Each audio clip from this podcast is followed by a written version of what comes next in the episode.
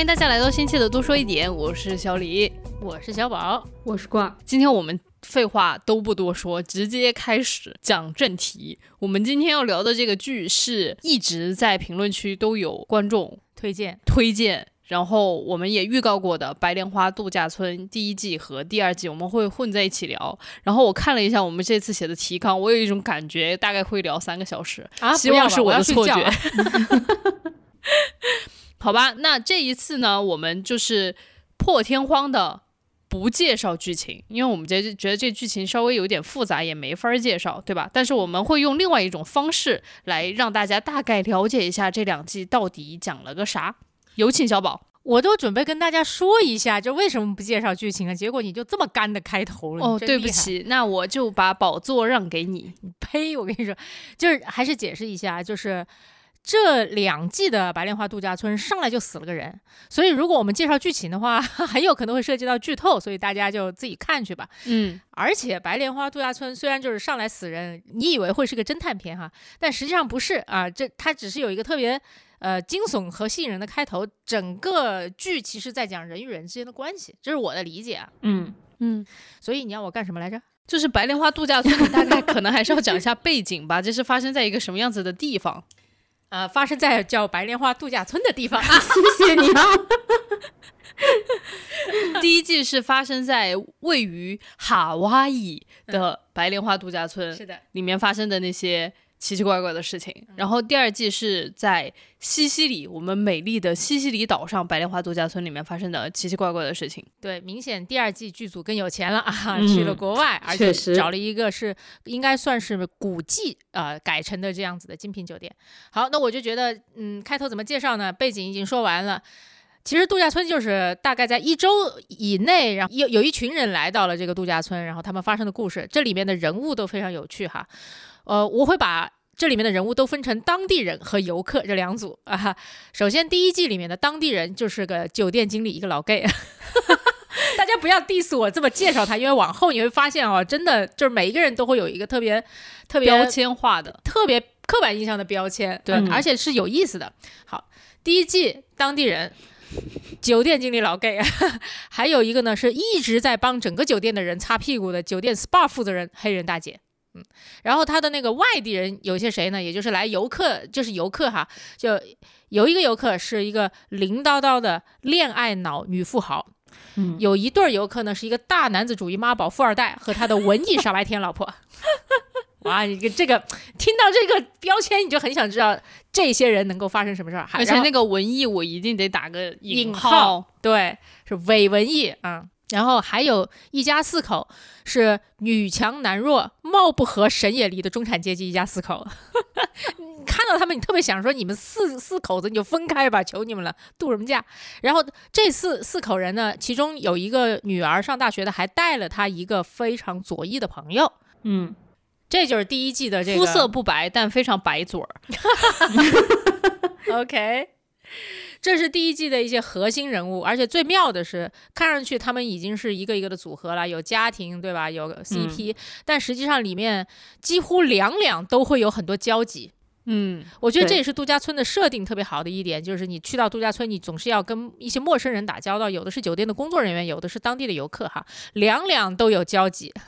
反正上来呢就死了个人，然后你就会好奇，天哪，你在一个度假村能发生些什么？就这点人，对吧？能发生什么事情？谁把谁杀了？就 很好奇看上去。我稍微补充一下，那个一家四口呢，就是一个姐姐一个弟弟，嗯，然后是姐姐带来了她的那个肤色不白但是特别白嘴儿的朋友。好的，补充完毕。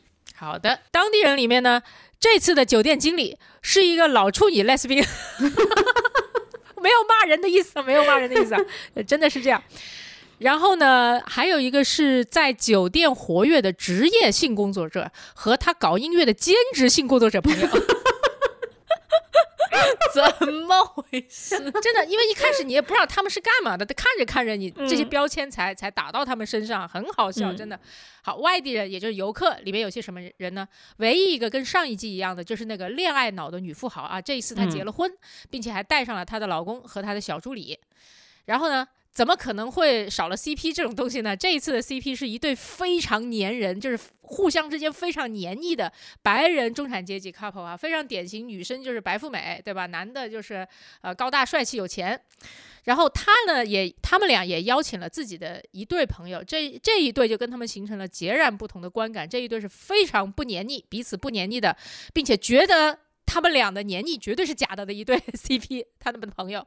啊，而且他们都是有色人种，男孩子是亚裔，但是应该是在美国长大的这种设定吧，然后女孩子是波多黎各的后裔，嗯，对。所以这个肤色上面也做了区分哈，然后还有一组人真的太好笑了，就是祖孙三代，爷爷、爸爸、儿子，一个油腻的爷爷，一个爱嫖娼的爸爸和一个白左女权斯坦福高材生孙子，哇，他们这组合也挺牛逼，他们来西西里是寻根的，因为他们祖籍是意大利的，对，然后他们也是呃多人之间有交集，这里有一点小小的剧透，就是前面咱们说到的职业性工作者啊，我跟你讲，他跟后面说的所有的人都应该睡过。除了爷爷，除了爷爷，除了爷爷，对对对，对我觉得爷爷应该就是嗯，心有余而力不足那种，不然对对对，八十了。虽然 虽然爷爷一直在说我还可以，我还可以。OK，我介绍完哇，介绍这个人物都人物都有这么多，真的就是里面的剧情真的是非常的丰富和精彩哈。但是我说这个的时候，我不由得想起自己曾经翻开《红楼梦》的那个场景。我翻开《红楼梦》，然后看到第一页有二十个名字，然后我就把它关上了。希望大家不要被我劝退啊！但我觉得刚刚听小宝介绍所有的这些设定还是很有趣的，我就感觉这这帮子人就是绝对会在里面大混战，就是会有精彩的事情。嗯，全都是幺蛾子。来吧，那官儿说一下，你两季看完嘛？看了这么多幺蛾子，你更喜欢哪一季的幺蛾子呢？我更喜欢第一季的幺蛾子。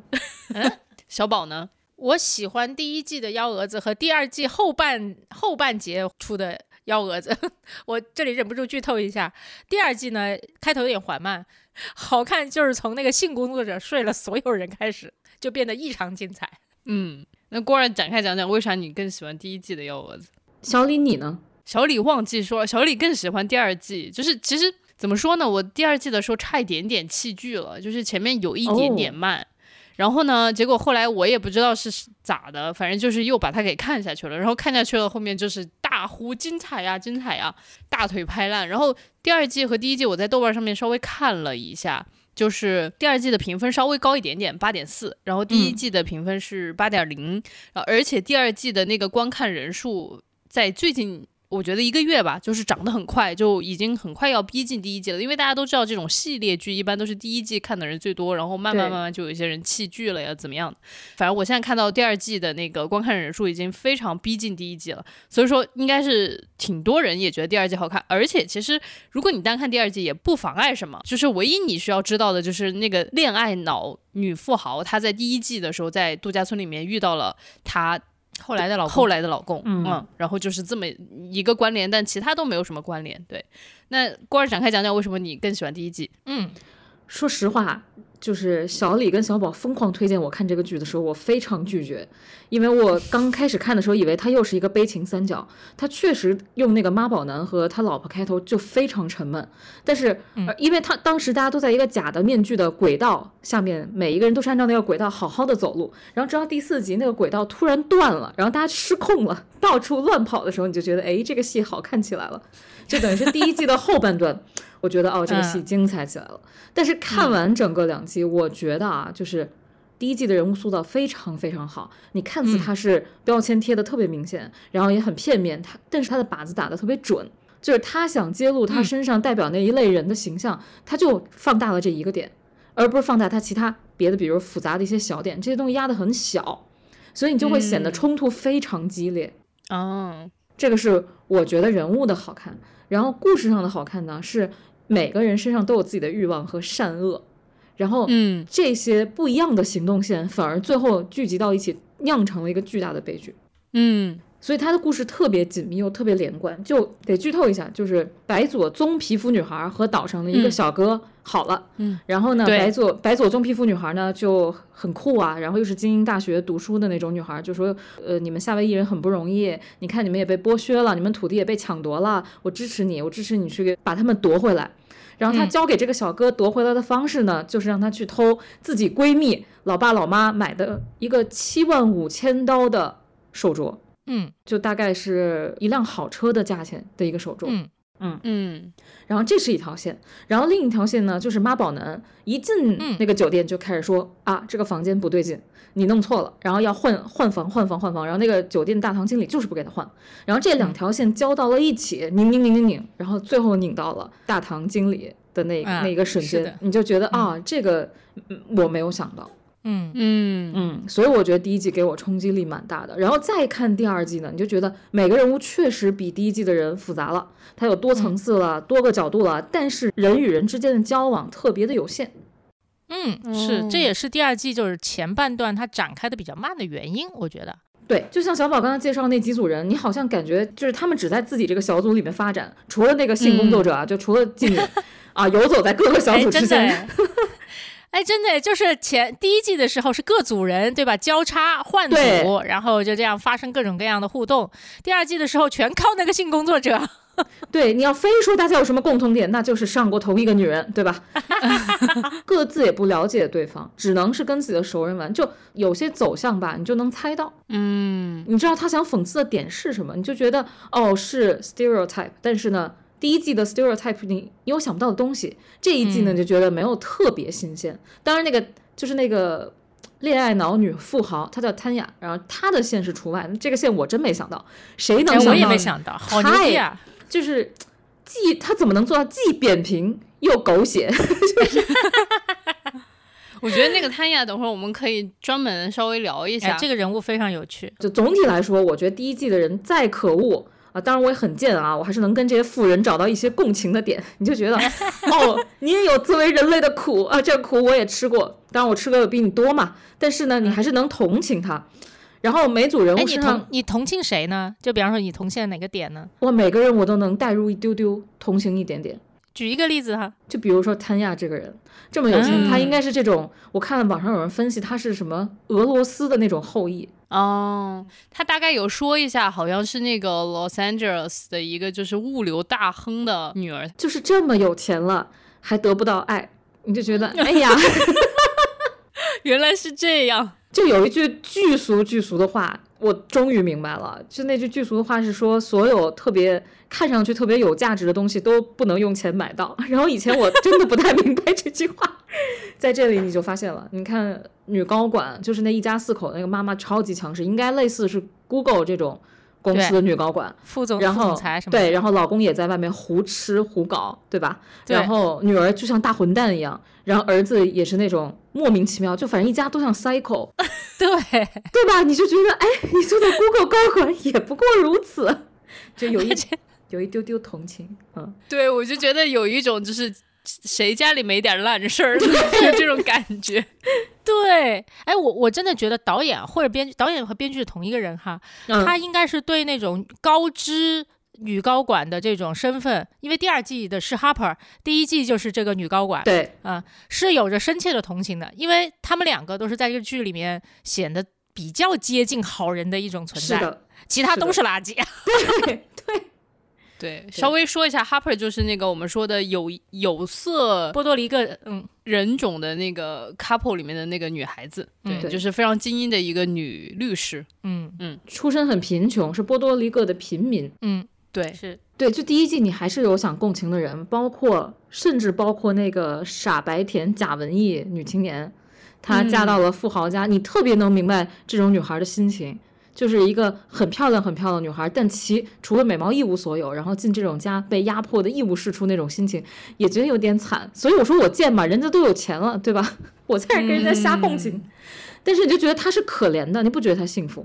是，然后包括那个那个跟着闺蜜一起来蹭这种豪华旅游的女孩，那就更理解了。精英学校的学习不错，很普通，嗯，又想在面子上挂一些，哎，你看我也混到上流阶级，我有这样的朋友。然后一方面又觉得这帮人都是傻逼，对吧？嗯，你就会觉得也也能理解。但是第二季我真的除了 Harper。谁都不是特别理解，我觉得所有人都是一坨屎。哦，我在第二季其实我有一些，我我不得不说。既然 Harper 已经出场了，让我们小李来说几句他跟 Harper 之间的这个连接。我当时看到 Harper 出现的时候，我说 哇哦，我就是 Harper 本 Harper 啊。Harper 出出出场大概两分钟吧，他说我就是 Harper，对，就是哦，当然，朋友们千万不要以为我是什么精英女律师，就是没有那个律师的命，就没有精英的命，但是落下了一身精英的病，就是我本人。说说看为什么？就是你知道吗？就是。度假的时候拿书看，我就想起来当年我去度假的时候，就是拿拿一本书出来看，然后就是老喜欢边看书的空隙呢，就观察身边的游人，然后就看哪一些是真的很恩爱的 couple，哪一些是假的。然后每次观察到人家是假的时候，我就会屈屈空空，去去空空，跟我的同游人就一起说，我说看他们两个这么亲密，但实际上他们就是很 fake。然后所以就是我当时看到 Harper 就是在背后一直在说那个。卡梅隆和达芙妮，也就是那一对呃白人夫妇的时候，我就说哇哦，这个场景我可太熟悉了，我真的是演练过一百万遍呢。对，简单说来，小李就跟 Harper 最相似的一点就是那种在别人在度假村，要么就玩水，然后要么就吃东西，最不济也划手机，对吧？他是那种打开一本书在看，并且眼睛也没有放过那些路人的那种人。嗯，对。但还有就是，我也有点像 Harper，就有点紧张。其实我看挺多评论，当然这季 Harper 收获了非常多的好感，大家都很喜欢他，觉得他长得很美，穿得很漂亮，对吧？然后，但是其实你能看得出来，他是一个非常紧张的人，他很警惕身边所有发生的这些事情，他总是会多想一步，这是不是有什么问题？对我感觉我在生活当中很多时候也是一个紧张的人，但可能今年。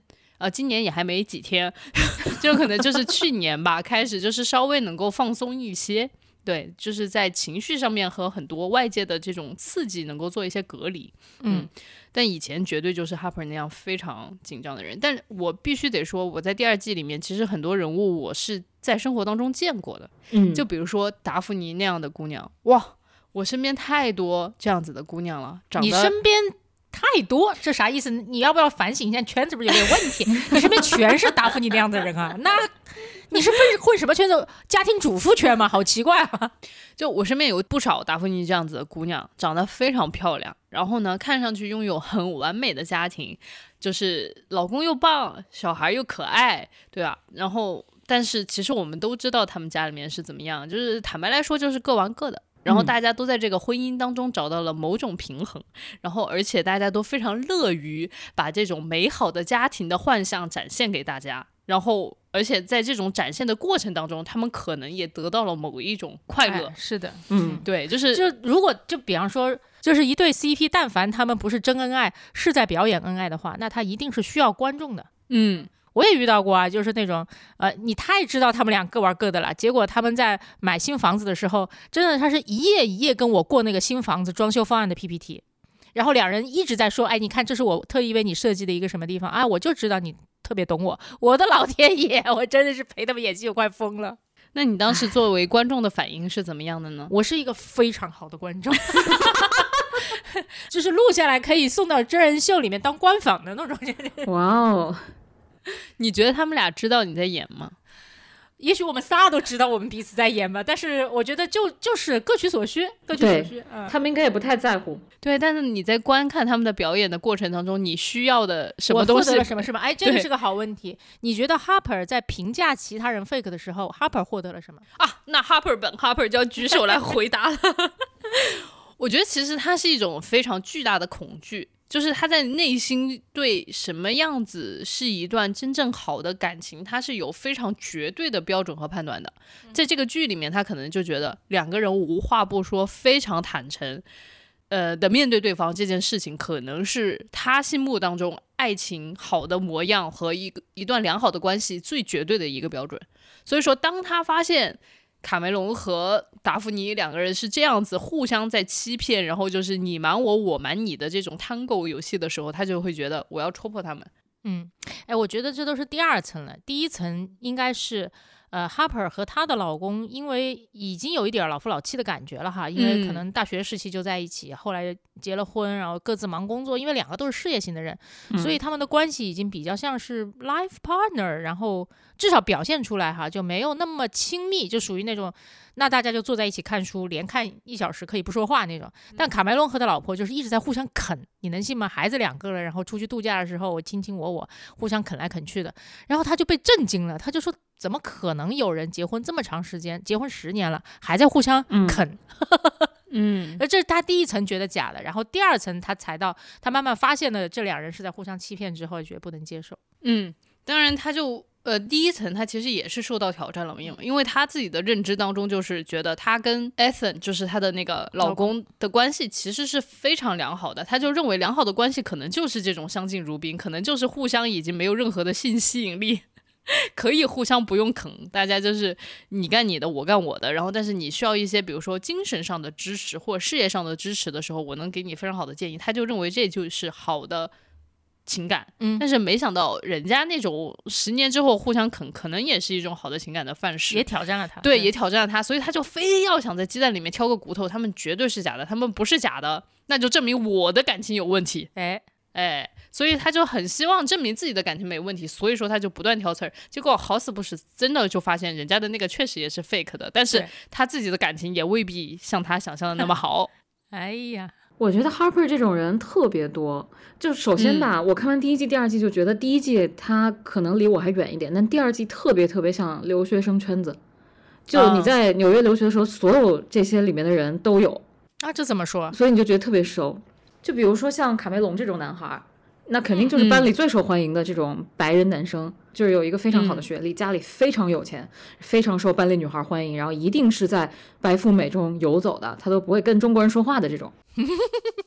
因为他的成绩好不好，其实对他来说一点都不重要，他会有一个非常光明的未来。嗯，听你这么说，但凡需要跟咱们中国人说话，通常都应该是成绩问题，对吧？啊，对的，确实是有作业要问的时候就问咱们，有 party 要邀请的时候就略过咱们，就这种感觉。我们班当时有一个男生，他是 FBI 的发言人。What？对，因为我们那个专业就有很多工作过来的老外来上，然后他穿的比教授还 fancy，第一天就受到了教授的嘲讽，说要不你上来讲，对吧？你穿成这样，然后他特别，他看人都就是用那种那样，他因为他也很高嘛，快两米，他就用那种眼神夹着你，然后比如说他给班里全班同学买 bagel 的时候，就会忽略到中国人。就班里一共就两两三个中国人，然后有一天突然发现，哎，你成绩比他好很多的时候，他就会过来跟你握手，说很高兴跟你成为同学。嗯，就非常非常的这一套我太熟了。假，你们这些留学过的人，对，就是。我们当时才去法国留学的时候，那个法语可能说的不是那么好。大一的时候，大家就在吭哧吭哧的。你想，你大一法语也说的不太好，但结果大一的通识课都是在讲涂尔干，我就想死。我说为什么要跟我讲涂尔干？为什么要跟我讲这些奇奇怪怪的社会大家？他们都在讲什么？那个时候我就是非常渴望能够借到一个法国同学的笔记，但是他们都说啊，那个呃，你把邮箱留给我吧，会后我会发给你的。然后从来没有收到过一封。此处脏话逼掉了，然 后小李刚才竖了中指，然后呢，结果到我们法语成绩就是变好了，就是你毕竟在那里生活久了之后，你说的好了，哇，大二的时候我们的那个成绩 slay 全场，就是那种。数学二十分，因为那个时候就二十分满分，我们就拿二十分。嗯，然后就是那种，比如说法律这种文科，以前他们觉得他们一定会很拿高分的这种成绩，我们全部都是什么年级前三。然后突然就开始有非常多的法国同学爱上了你，是真的，是真的。只要你成绩好，你就是那个食物链的顶端。呃，对，大家也都还挺功利的。我有的时候就觉得，哇哦，原来成绩也可以超越。肤色呢？这一题真的有点微妙啊！哎，但是我觉得这跟剧里面的设定是一样的。就伊森那个呃亚洲的丈夫哈，嗯，他其实就是他跟卡梅隆是大学同学，但是我估计哈，卡梅隆都一直把他当小弟看，在一定程度上。就是后，但后来就是第一，就是大学里面他成绩肯定比卡梅隆要好很多。嗯嗯。后来他创了业，把公司卖掉了，成为了巨有钱的人。所以，因为卡梅隆在投资公司工作，所以卡梅隆这一次就邀请他出来玩儿。嗯啊，绝对是目的性很明确的。我甚至看到，就中间有一个桥段是，呃，卡梅隆的老婆把这个哈珀拉走了，就他们出去到另外一个小镇上去玩，因为一些旅游景点。通常周围都会有一些卫星小镇，然后你也是很值得一去，甚至可以在那里过夜的。他们就出去了，出去之后，卡梅隆立刻就开始跟伊森谈投资的事情。嗯，哦，我就觉得你们这对白人 CP 真的也是，就是说你们没有默契呢，你们有超有默契的哈，就也也是某种程度上的 life partner，就是你就会把人家老婆一个精，很明显你看得出来 Harper 特别精明，绝对是不会让他老公。然后跟你们谈这些事情的，啊，把这老婆支开，我跟我兄弟聊一聊，把他的钱搞过来的事情，哇，好明显，嗯。而且我就想稍微就岔开讲一下，就是我特别想称赞一下这个剧的服化道，因为其实刚刚我们在说到的所有的这些人里面，就比如说，Ethan 卖掉了公司，但他应该看得出来，其实就是一个那种硅谷创业的那种 geek，对对吧？然后就是卡梅隆非常明显就是那种高盛或者嗯什么样子的投资公司里面的这样的一个投资经理或者投资总监。然后第二季里面还有一个就是，呃，祖孙三代的那个爸爸，他爸爸就是好莱坞的大制作人，就是其实这些人看上去好像都很有钱，但是他们的穿着是非常不一样的。e s s e n 他没有戴什么名表，依旧还在戴着他的那个 iWatch。对对，然后结果那个卡梅隆带的是啥呢？应该带的是劳力士，就大概就是那种差不多比较有钱的人会带的劳力士绿水鬼。但你们知道这里面最有钱的人就是那个好莱坞大制作人的爸，就是那个爸爸，他带的是 Panerai，就是是非常低调，但是极其昂贵。我就说可能 Panerai 大家这个品牌大家都不是特别熟悉，可能比如说我说宝珀或者百达翡丽这种。国内的伙伴们会更加清楚一点，是同一个 level 的还是基本上基本上就是同一个 level，跟百达翡丽一样的 level 吧。所以你就可以看到他们在服化道里面都做了非常精细的呃区分。对，然后还有就是那两个 hooker，就是那两个妓女，他们一开始的时候真的就是穿的那种什么破破的牛仔裤，然后这样的匡威鞋什么的，然后但是一下子勾到了那个大制作人那一笔之后，哇靠，一下子他身上的衣服就从几十欧的变成了几千欧的，这个非常明显，我就会觉得哇，这个剧组真的好用心，就是他会告诉你，有钱人里面还会有三六九等，是的，是的，是的。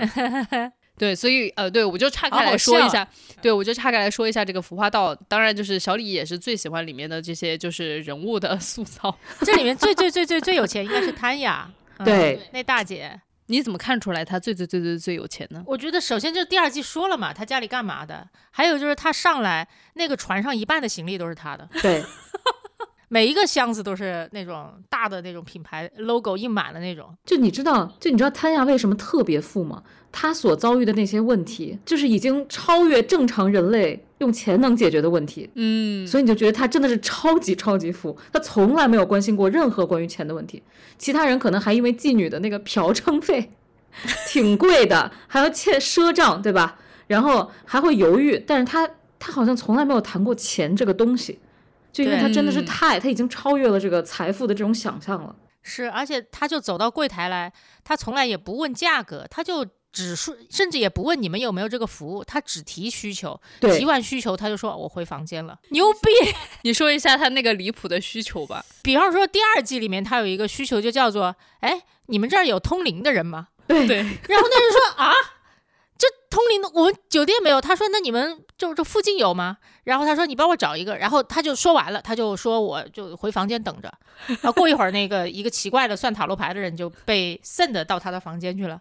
这 我觉得他就是那种这辈子应该没操心过钱，只要他说出需求，就一定有人能够帮他实现。没错。但是她无论如何还是得不到她老公的心，就是这么富的女人也会当同妻啊！我只是感慨。哎呀，又剧透了呀！这个可以剧透，我觉得。但我还是想说一下谭雅，就是你们对她的印象很深刻，对吗？嗯，我挺喜欢她的。但是我会觉得她的，我插一句，她是不是因为这个剧拿了奖，拿了最佳女配角？是不是？是的。嗯嗯。但是我自己会觉得她在两季里面没有什么特别大的变化。当然，她也可能就是这样富家的女孩，你期待她什么变化呢？对啊，你期待她有什么变化？她都这么大岁数了。但是我就总是觉得她这一条线，就是她本人的这种个性，没有特别让我激动人心。就是我觉得她所有的那些行为都是比较能够预测的。就比如说，就是她得不到她老公的那个喜欢的时候，她就哭，然后她就闹，然后还有就是心中总是有一个回春梦的那种感觉。就是在第二季里面，她全身上下就穿成了粉红色，她就 小她就说她自己要做什么 意大利的明星，结果大家就说她是小猪佩奇，笑死。就是我觉得不太出乎我的意料，他做的那些疯狂的事情，我不知道他让你们觉得印象深刻的点具体是哪些。一个是他就是提完需求就走了这件事情，我很震惊哈。呃，我一开始就觉得这有点没礼貌，后来我瞬间理解了啊，有钱人就是属于那个有钱有道、对钱没感觉的人，可能是这个样子的。嗯。还有第二点是他那个小助理呢，伺候他已经很辛苦了，然后小助理中间想请假，因为小助理在这个海边也就是认识了一些朋友，就想去玩儿。小助理跟他情真意切地表达了自己的一些想法，就是说，哎，他是个挺不错的男孩，我觉得这是一次难得的机会，然后怎么怎么地的时候，他看上去他听完了，回过头来他就说：“你觉得我老公是不是真的出轨了呀？” 哇，前面那两五分钟他都没有在听人家说话，是完全没有在听，哎，嗯，然后我又就很震惊，然后但我也很理解，因为。会有这种人，他生活在那样一个环境里面，所有的事情都是围着他转的，他没有一秒钟真真正正为别人考虑过。但也确实就是这样子的人，是很容易得不到任何真爱的，不是吗？嗯，你都没有付出过真爱，嗯，你怎么可能得到任何人真正的关心呢？所以我觉得这是导演插的特别好的一把刀。嗯，对。总之，第一季它像是一个巨婴，就是老巨婴啊。然后第二季呢？第二季它有点变化，它像为什么我觉得特别能理解这种人？她像一个梦女，就是 像一个追星女孩，就是爱情在她这儿就像那个追不到的星一样。她把她这个老公就当成那种大钻石一样捧着。我看到有一个评论，虽然非常人身攻击，但他们说第一季看到她这个老公，以为他是管工，就以为他是酒店的管工，就是正常人都觉得他是一个非常其貌不扬的老头，但是这个女的。只只是因为这个老头搭讪了她，我觉得换成任何一个老头搭讪她，她都会毫不犹豫地扑到这个人的怀抱里，不管这人是谁。所以我觉得她太容易上当了，她太需要爱，她太渴望这个东西了。嗯，你就觉得她是一个没有什么惊喜的一个悲剧人物。其实从一开始就告诉你了，荒诞又让人难受。嗯，因为刚刚小宝说到他付出爱这一块儿，然后还有就是有没有人真心关心他的这一块儿。因为其实第一季的时候他。跟那个呃白莲花度假村里面的那个 SPA 经理，就是那个负责 SPA 的那个黑人，嗯，呃女士，她其实走的一度很近，就是她先说那个黑人女士的那种 SPA 的那种手法，她就是这么有钱，他体验过这么多，但是他还是觉得那个是最棒的。大家也能想象一下，那个黑人女士的那个 SPA 的手法是有多么的灵妙了，对吧？然后就是那个女士真的陪他干了非常多不属于员工的。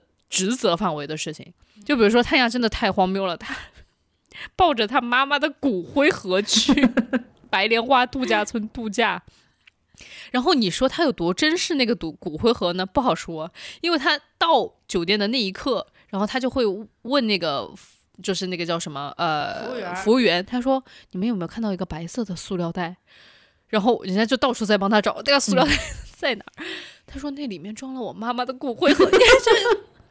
你就觉得震惊了，姐，就是你的那个骨灰盒为什么装在一个白色的塑料袋里面？那他所有的行李都是 LV 啊，什么大牌的箱子，这他妈的骨灰放塑料袋。然后关键的事情是，就是一个巨大的反差，他给他妈想搞一个 ceremony，就是他要开一个那个游船出海，然后在有日落的时候把他妈妈的骨灰撒向海洋当中。然后就是这样子荒谬的事情，这一个就是黑人女性这个 SPA 经理还陪她去做了，而且真的是情真意切的陪伴了她很久很久。然后谭雅当时就很感动，她就说：“哎呀，要不然我来投资你，让你自己女性创业，做一个啥啥啥 SPA 中心吧。”中心，嗯嗯。然后结果那个 SPA 经理还真当回事儿了，就是做了一个 business plan。你知道，像我这种人，我心里真的就在想，我说这种女的碰不得。我就是觉得不要相信他跟我说的，对你不要相信他跟你说的任何的一种话，就比如说，哎，要不然明天我们一起去哪里游玩？我从来不相信这种话，我就觉得你为什么要跟我一起游玩？就是我，你看上我哪点了？想一出是一出。怎么说呢？我就觉得挺为那个 SPA 经理感到惋惜的，他真的就是真情错付给这样的一个人，就是从来接受不到爱，也从来不付出爱的一个人。所以后来那个 SPA 经理就是。提交了自己的 business plan 给这个谭雅之后，然后这个谭雅就恋爱脑上头，就直接跟她这个未来的老公搅和在一起的时候，她老公的一颦一笑都让她又哭又笑。然后就完全把他之之前承诺过这个 SPA 经理要给他搞什么 SPA 中心的事情抛在脑后，然后最后他就还给了一个特别悲惨的结局，说。亲爱的，我总觉得我自己在用钱控制人，所以这一次我不能再做这样的事情了。我决定不能帮你，我一定要从我这样的 curse 里面跳出来。我要从我自己这样的自我诅咒里面跳出来。我说，姐，人家真的需要钱的时候你不给人家，你 这不叫用钱控制人，真的是。对，是也给了他那一点小费，我看了也确实不少。呃，是，但是就有一种。真心错付了。其实我当时跟那个小宝也讨论了这个点，就是说那点小费是不是那个 SPA 经理真正想要的？我觉得他需要创业，不仅仅是需要钱，他其实还需要很多的资源，或者说需要很多人。对，因为你明显看得到，在那个白莲花酒店里边儿，然后这个黑人大姐就是一天到晚在帮别人擦屁股，她也很烦躁。嗯，她其实能力很 OK，她肯定希望自己做更有价值的事情。嗯，当你看到一个这么有钱，然后这么有资源的一个女性跟你说“加油，我要支持你们这样子的少数女性做你们自己的事业”，你有的时候少数主义女性，对，就是你。就信进去了，然后你就真心其实最残忍的，其实就是你已经有了一个很棒的期待，对，然后结果最后发现，哎，五百美金哦，当然也不是五百美金了，不能这么说人家。我就觉得吧，这个 SPA 经理如果换成我们中国人，就一开始绝对不会跟这个大姐搅和上。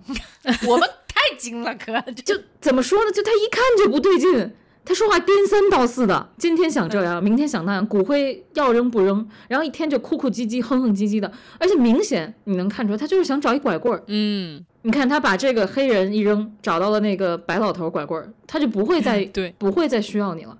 是的，你就是一个小玩具嘛。我觉得就像他们这种，他真的应该用金钱操控过很多很多人，包括他这个白老头也是被他金钱操控的嘛，对吧？我给你治病，嗯，我跟你结婚，就这种，所以我觉得。能信他也挺善良，也挺单纯的。是，就刚才说到撒骨灰这件事情啊，小李都已经笑得不行了。第一季真的很好笑，我觉得第二季没有那么好笑，第二季深刻一点。第一季我真的笑疯了，朋友们真的要去看哈。就是，呃，我这么说吧，就是我看这么多东西，我笑的最大声的，除了之前咱们说到的 没有必要的春晚，没有必要的春晚之外，就是这个了。因为你就想想。带着骨灰去旅游哦，已经很离谱了。然后要求酒店协助他撒骨灰，就已经很很疯批了。关键中间还有一个，咱们记不记得那一对新婚的白人夫妇啊？那个那个妈宝男事儿特别多，然后他就要求酒店，就是说给我安排一个特别浪漫的晚餐哈。就那个酒店经理就跟他有仇，就把他安排在了同一艘船上。朋友们，你能想象多好笑吗？这边一对新婚夫妇啊，准备就是吃自己的新婚这个蜜月期间的浪漫套餐，那边有一女的 哭哭啼啼要撒骨灰，以及他的 SPA 经理陪着他。最好笑是那个船上的工作人员还要。帮他们搞这一切，谭雅撒骨灰的时候撒了工作人员一身，我的天哪！哎，他没撒吧？撒了一把，哦，撒了一把，撒了一把，然后旁边的工作人员就是在躲，然后还然后呸呸呸，就这种，张嘴。但我觉得编剧挺温柔的，我当时看到这一幕，我就想他们肯定在船上就大打起来。你想这个妈宝男是怎么能忍？然后我想骨灰一定扬到妈宝男的盘子里面去了。我当时想的是这样的，所以我一看，哎。还算平静，就没有当场杀人，你知道吗？不是，但我觉得还有一种可能性，就是妈宝男也知道谭雅不是他惹得起的人，所以他后来回去就直接他只找酒店经理，对他只找工作人员，他不敢找谭雅的麻烦。那妈宝男，那那个妈宝男应该是我两季两季以来最讨厌的一个人哦。为啥？展开说说。就第一，他妈宝。他他有钱没错，但钱全是他妈的，嗯，全是他妈的。他就是他他爸爸，嗯，应该算是他爸的哈，因为他妈妈也算是全职家庭主妇。他家里面应该是有一个地产公司，他就是地产公司小开，就在家族里面工作，娶了个漂亮姑娘，并且上来就是那种老子天下第一的，我天下第一，你妈呀，你就是一个。对吧？而且他对工作人员态度都很恶劣，呃，认为全而且认为全世界都应该围着他转。自己在新婚的这个过程当中，是你你一开始那个套房不如你愿，不是这个度假村最大的套房，而且他挂在嘴边就是这不是我妈帮我订的，这不是我妈帮我订的，你自己订啊，烦死了，你知道吗？嗯，这这不是我妈帮我订的套房，他到处跟人说啊，然后就说我要最大的套房，我要最大的套房。他老婆已经不耐烦了，因为他老婆就说我们就是来度假的，这个套房也不错，要不。我就接受这一点嘛，然后呃，他整个就不能够 get over，然后就就使劲儿的一天到晚，所有百分之八十的精力都耗费在跟酒店掐架这件事儿上。嗯，就是那种好典型的，就是全世界得围着我转那种人啊，可烦了。嗯，你你觉得你看到这个人物有这么大的愤怒的原因是为什么？就是我我随便举个例子哈，就咱们如果一群人一起出去玩儿，嗯。我其实会很感谢，如果中间有一个人，他愿意去跟路上很多出问题的小事情去掐架，就比方说，哎，你给我上菜里面有个苍蝇，嗯，对吧？如果他先冲去说冲出去说了，那就不用我说了，我会很感谢他的，对吧？我会支持他。可是如果就没到盘子里有苍蝇这种事情，他就觉得说，我们这个我点的这个菜我要的是微辣，你这个菜就比微辣就是稍微辣了一点点，我跟你没完。我就说，朋友，我们是出来玩的，嗯。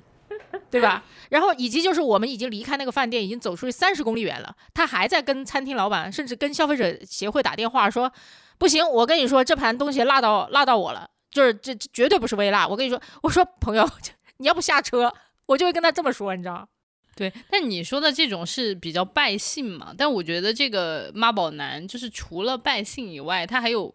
更讨厌的一部分，因为拜拜信是结果，嗯，他之所以会去拜信，就是他跟人锱铢必较这件事情，然后跟人锱铢必较，就是完全来自于他出生于一个就是全世界围着他转的这么一个环境和家庭，嗯。啊，然后他就是那种，他以为这个工作是他做好的，但实际上是因为他爸爸有这家公司，他会以为这些工作都是因为我的锱铢必较而变得更好的狗屎，哇哦，所以他就有巨大的幻觉嘛。嗯，他做的事情真的对世界没有任何帮助，但他会觉得这都是因为我在努力争取。但是我能稍微理解一点啊，如果我们花了，比如说我花了两万块钱订了一个套房，他给了我一个一万的，你心里肯定觉得不爽嘛。然后问题就来了，这个酒店的经理也非常妙。如果一开始我就端一盘，比如说我我给你送一个好酒，送一个果盘，我低声下气的哄一哄，这事情可能就过去了。这酒店经理也没有哄。就是他们两个之间有那种微妙的权力的 battle，就是酒店经理说：“我能拿捏你们这帮富人，我让你不好过啊！我看到你这个这种妈宝脸啊，我就要整你。”然后那边就说：“我是上帝，你还敢搞上帝？我要踩死你！”他们两个一直是这样，对，有一种拉扯。我就想，哪怕中间有一个人稍微醒一醒，就当然应该是经理醒一醒，你毕竟是服务业嘛，工作人员，对对，你稍微醒一醒，也不会导致最后的这种悲剧。嗯，全员恶人的那种感觉。对，这太逗了。这里面每一个人都是有大毒，那个经理也是有大毒的一个人。那大家能信吗？他捡了客人带过去的药，自己把它吃了。我的天，第一季真的是荒谬，应该是打一百分的哈。如果第二季的荒谬感是到后半程才出现的时候，第一季的荒谬基本上第一集就淋漓尽致。嗯，就。第一季就是因为有这么多的荒谬，这么多狗屎和幺蛾子，但其实评论里面有一个被大家点赞的一个场景吧，就是说好像所有的这些狗屎里面有一有一坨屎，它破茧重生了，就是那个 小儿子，就是小儿子是一家四口里面的小儿子，对，那小儿子是个什么样的人呢？就是呃，去那么漂亮的面对自然的度假村，他就带着他的 PS。然后带着他的 Switch，带着他的 Switch，手机、iPad，手机、iPad 就是这种，然后每天就是在屏幕上面消磨他自己的时间吗？然后 宅男，然后有男，对对对，然后有一点别的时间呢，就是可能在看黄片、打手枪，大概就是这么样子的一个小男孩。嗯，对，然后结果他突然就开悟了。他就开始懂得欣赏这夏威夷的自然风光，哎，他也不是自己开悟的。你你你说你说他是怎么？为什么他会获得一个开悟的机会？就是因为他姐姐非常不愿意他跟自己睡在一个房间。就是虽然说他们当时订了一个非常豪华的套房，但其实那个房间是没有那么多的。就是如果他要睡得比较舒适的话，他就给得跟他姐和那个呃白走女孩睡在一起。他姐就说不行，你就去给我睡那个厨房厨房。然后结果后来他反正也就是实在是忍受不了了，就是他姐就是对他百般刁难，他就说行吧，那我去睡沙滩。然后去睡沙滩的时候，他就带着他的手机，带着他玩具什么的，结果嘿涨潮了，他的那些东西全部都被泡掉了，然后他就没得看。然后结果后来他就看到那些美丽的夕阳、美丽的朝阳，然后他突然就被感召了。也是第二天哈，朋友们，如果你此刻你的手机进了水，你不可能立刻抬头看到夕阳的，你会暴躁，你会骂一整天的娘，并且尝试向自己家里人借手机，然后他们都不肯借给你，最后你百般无奈，你你又还被赶到沙滩上去睡觉，你就只好在那样子非常难受的状态下醒来。可是那一刻，你看到。一只鲸鱼跃出水面啊，在这个朝阳当中又落回到海里，那一瞬间你就好像好好看啊，嗯，对，然后好像就被治愈了，然后你就开悟了，然后你就从你的电子产品的那种那种沉迷当中一下子就出来了，然后后来还加入了当地的那个划船的小团队，然后他就觉得哇，划船真的太有意思了，我要留在夏威夷划船，然后他就给他爸妈说，我不要回去了，我就要留在这里，然后他爸妈就死活不同意，非要把他弄到。就是假期结束，非要把他弄回他们原来生活的地方的时候，然后他就说：“你们先上飞机。”然后他自己悄悄的就溜着，就相当于离家出走了。对，就离离家出走了，就留在这个夏威夷。然后很多人盛赞这个桥段，他说这是编剧留给这一帮全员恶人的一个最后的礼物，就是说，你看人类还是有他的灵性的，他还是能够被自然治愈，然后真正的开悟。对此你们怎么看？我觉得好扯啊！我也觉得好扯啊，太扯了吧！扯在哪里？我觉得它是一个呃小小的美梦吧。嗯，呃，它是有意思的，但是但是它是个梦。如果它是现实的话，第一就是这孩子可能会跑回去，但他爸妈迅速就会把他再抓走。嗯，他因为那个小男孩只有十四五岁吧，对吧？对，十六十六。嗯，然后你说有任何人，尤其是中产阶级家庭，会放任自己十六岁的小孩说不要回家了，我要留在夏威夷的岛上跟当地人一起划船？不会放任这一切发生的。可是这个小男孩受到某一种大自然的感召和启发，哈，他愿意离家出走那么一小会儿，我觉得对他的人生更长远的这个发展是会埋下一些种子的。这个我是认可的。对，但你说啊，所以这个小男孩十六岁就去跟当地人混在一起划船，然后离开了他这个傻逼兮兮的中产阶级家庭吗？这是我不信的。嗯，我想的比小宝更糟糕一点，就是我觉得他根本跟什么狗屁觉悟没有毛关系。就是那种富人小孩图新鲜啊，因为他心里太空虚了。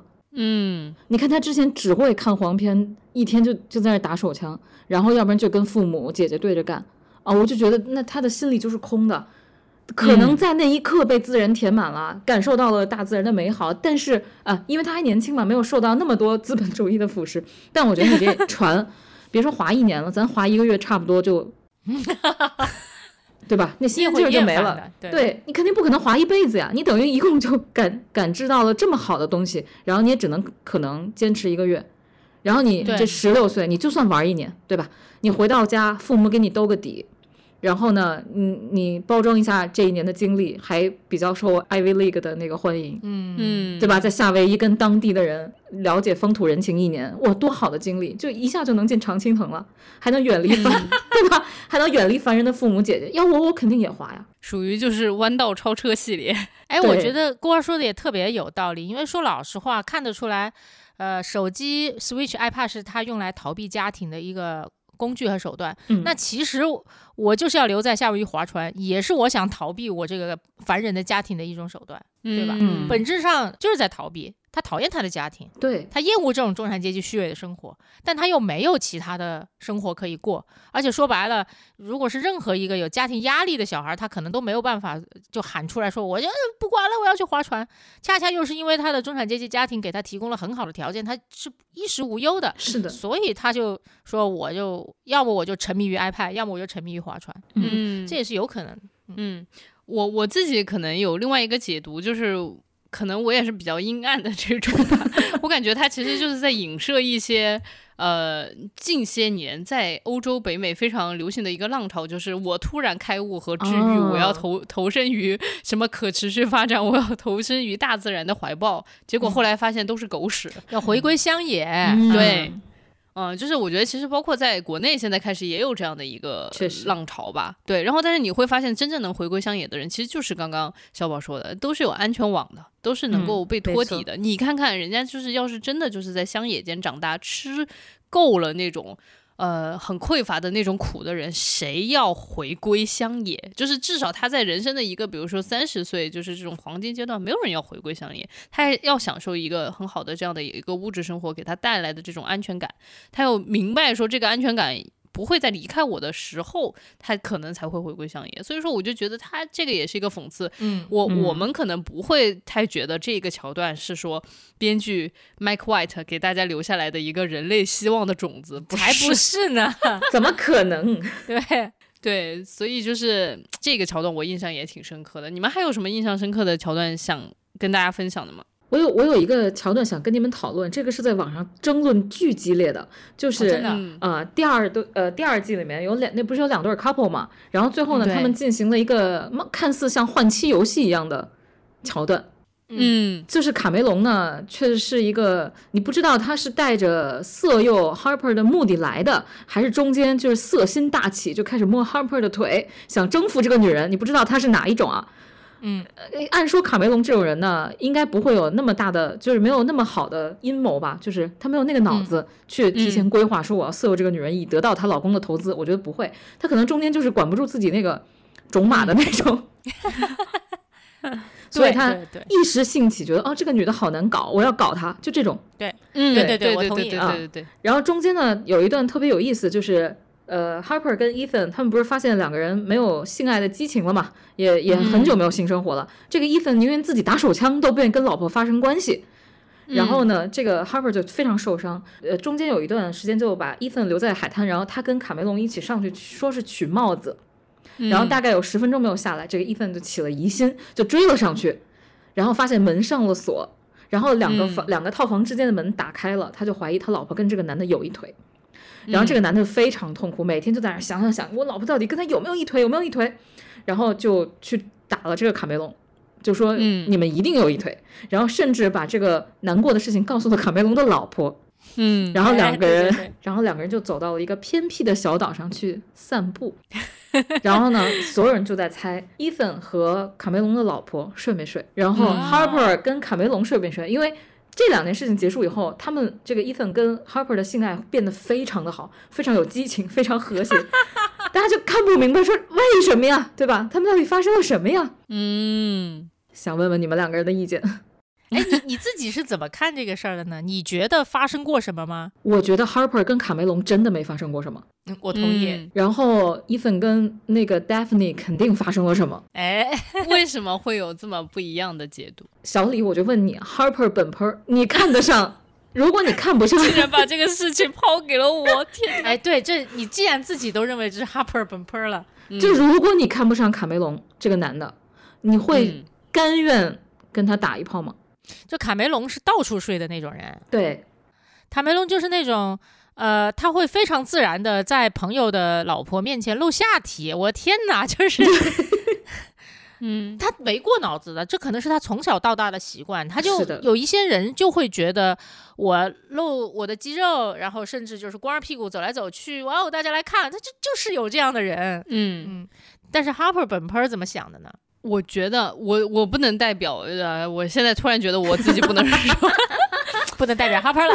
对，我要非常就是说，以下发言仅代表小李本人。嗯，就是我感觉女孩子很少是说有那种，哎，要不然就跟他打一炮这种想法。我我这么说吧，我插一句啊，就是呃，我也是相信 Harper，，就像他自己跟伊森说的那样子，他跟那个卡梅隆可能。做了一点什么东西，就比方说尝试互相啃了一下啊，然后一一方面时间有限就没往下发展，因为当时伊森已经上楼来了。另外一方面他自己也没有那么愿意。对，嗯，他愿意跟一个他这么讨厌的人，然后去尝试那一步很重要的，就是就是哪怕是摸一下，然后抱一下，亲一下，愿意去做这样子的尝试，是因为他自己在伊森那儿失去了，他怀疑自己在伊森那儿失去了性吸引力，对，所以他在一个其实挺帅气的男孩那里，只要找回一点点自信，他就够，对，就完全够了，不用做到最后。哇哦，你这个洞察真的好棒哦！朋友们，这个小李在说这句话的时候，用一种非常讨厌的眼神看着我，那眼神就是意思就是你怎么这么懂呢？但但是我觉得这个洞察很棒，就是确实就是找回一点点自信就行了。那个时候可能哈珀会对自己有非常多的怀疑，就是说难道我不美了吗？难道我对异性都没有任何的吸引力了吗？但我自己可能会从我个人的角度上面来看，我会觉得就是。呃，我并没有觉得我自己的性需求没有被满足到。嗯，是，就是说我女孩也是，Topper 他其实我觉得在他的角度，他没有什么没有满足的需求，他只是觉得是不是我的魅力不够了。没错，没错。所以说，就是如果没有说我自己的需求没有被满足到，那我就没有这种必要一定要跟一个我不太看得上的人去牺牲太大了。对对对对对，他只要确认一下，哦，你是想睡我的，可以，你滚了，我不用你 睡。是的，这个点真的非常好。嗯，那为什么再插一句，就是为什么我会这么相信啊？是因为就发生了这一小段事儿之后，他回到了海滩啊什么的时候，那个时候他心情就好了。对，嗯啊，她老公也发现说，你为什么上跟他上去十分钟，你下来心情这么好？嗯，对她当时搪塞了一下，她说因为。那个卡梅隆跟我说：“你没有嫖娼，对，是他嫖的。就而且看到她老公那种怀疑、那种暴怒，不会让她成就感特别大吗？我成功了，我基本没有做任何的付出，我就成功了。所以我就觉得，其实大家都说那个 Daphne 比 Harper 聪明，但我觉得其实 Harper 更聪明。嗯，就她其实一直没有偏离自己的原则和道路，她是唯一一个没有受过别人诱惑的人。但她老公也很蠢，就真的去找人上床了。”所以你就觉得 Harper 是幸运还是不幸运呢？就作为自己肯定是很幸运，但在这段婚姻里面其实蛮不幸的。嗯嗯，因为她老公是一个胆小鬼，她老公是一个被白人社会压抑很久很久的亚裔。就是我这么聪明，我这么努力，我这么成功，但是因为我的肤色，我不能比你们更有钱，不能比你们更人上人，凭什么？我觉得他这种压抑的心太久了。没错，所以他最后一定要去睡卡梅隆的老婆，证明我是牛逼的。我成功了，就是啊，你就会觉得他连自我都没有，他太可怜了。哦，怪不得这个解释真的非常的让我大开眼界。我我没这么想过，我没这么想这个事情。我以为他们就在岛上去散步啊，散步了一下。这个时候就要问，那为什么他散完步之后就如释重负，并且就心情就好了起来呢？散步这么有用吗？每天走六千步，健康一直有，你没听过吗？什么？哦，不对，应该是每天健步走，健康一直有。嗯，你留学的时候，你知道亚裔男在欧美真的好可怜，比女的可怜多了。你知道为什么？因为歧视是真正存在的。嗯，就是你在纽约啊，然后最自由的学校，然后自由派的教授告诉你，白人、白种人歧视别色皮肤的人这种事情是真正存在的。嗯，当然你很棒，我不歧视你，但你只是个体，我不会不歧视你的整个。种族，你知道那种感觉，你就觉得自己根本没有办法跟这个地方反抗，你最后只能认命。但是女的没有那种说我要站在世界之巅的那种幻梦，可是男的有啊，这才是关键，朋友们，这才是关键。然后我睡了你的女人，因为其实他觉得可能在卡梅隆的心里面，达芬妮就是他的 plus one，就是他的一个附属品。对，然后我把你的物件抢过来了，他就会觉得我赢了。呃，说聊到这儿啊，我就觉得，你看这两对凯维卡梅隆和他的老婆，以及伊森和这个 Harper，这两对真的是又互相需要，然后又互相依赖，又互相竞争，还互相瞧不起。你说这两对朋友为什么还要一起出来玩儿啊？而且最妙的是，这样的关系不仅在第二季有，第一季也有。第一季其实就是那个一家四口里面那个姑娘和她的朋友，她又要把她朋友带出来，他们俩之间也争风吃醋。嗯，而且他们俩还会抢男人。嗯，对，嗯，而且太逗了。这个我我我觉得这两对关系很值得聊一聊。对，而且其实我会发现，在第二季里面也还有一些其他的议题，在第一季里面也有处理，但是他们稍微做了一点点的影响因子的改变，然后我就会觉得，哎，第一季和第二季这么对照来看，特别有意思。朋友们，这个这个已经聊一个多小时了，我觉得这么有意思的东西，我们就不如留到下一集接着聊。嗯，好呀，就是聊他妈个痛快。好的，就是大家不要走开，下一集会更加精彩。好的，那本期我们就到此结束吧。下期见，下期见，拜拜，拜拜。